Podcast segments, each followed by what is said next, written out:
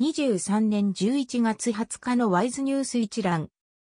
台湾の経済ニュースが音声で聞ける、耳よりワイズ。こちらではトップニュースとその他ニュースのタイトルをまとめてお届けします。スマートフォンでもお聞きいただけます。トップニュースは、総統選挙、民進党は来首と称し、野党連合は破談か。2024年1月13日投開票の総統、副総統選挙、立法委員選挙に向け、中央選挙委員会は、今日20日、立候補の届け出受付を開始した。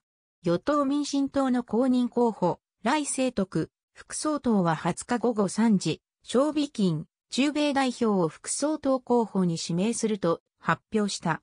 最大野党の国民党と野党第2党の台湾民衆党は18日、統一候補の発表を見送った。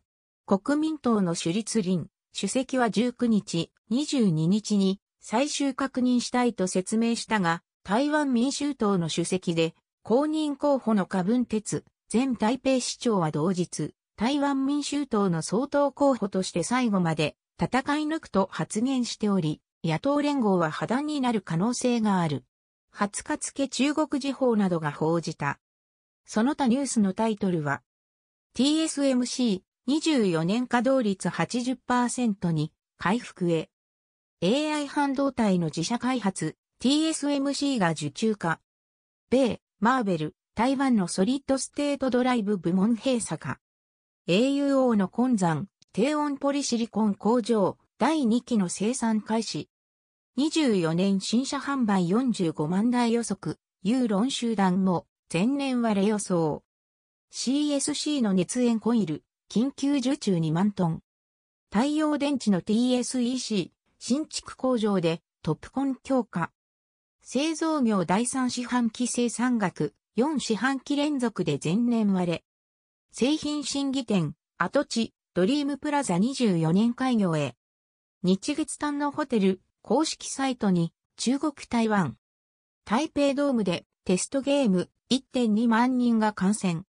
洋上風力第3段階、第2期、台湾生産化の審査官は、24年に賃上げ、市民の5割が予想。国民党、立法委員の比例代表名簿決定。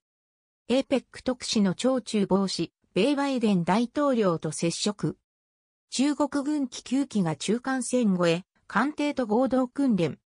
バスケリーグ優勝チーム、複数選手が八百長に関与か。カレン県でパラグライダー、装備外れ転落し。日々集団創業の巨文粒子が死去、各界から哀悼の意。以上ニュース全文は会員入会後にお聞きいただけます。購読、指読をご希望の方は、ワイズホームページからお申し込みいただけます。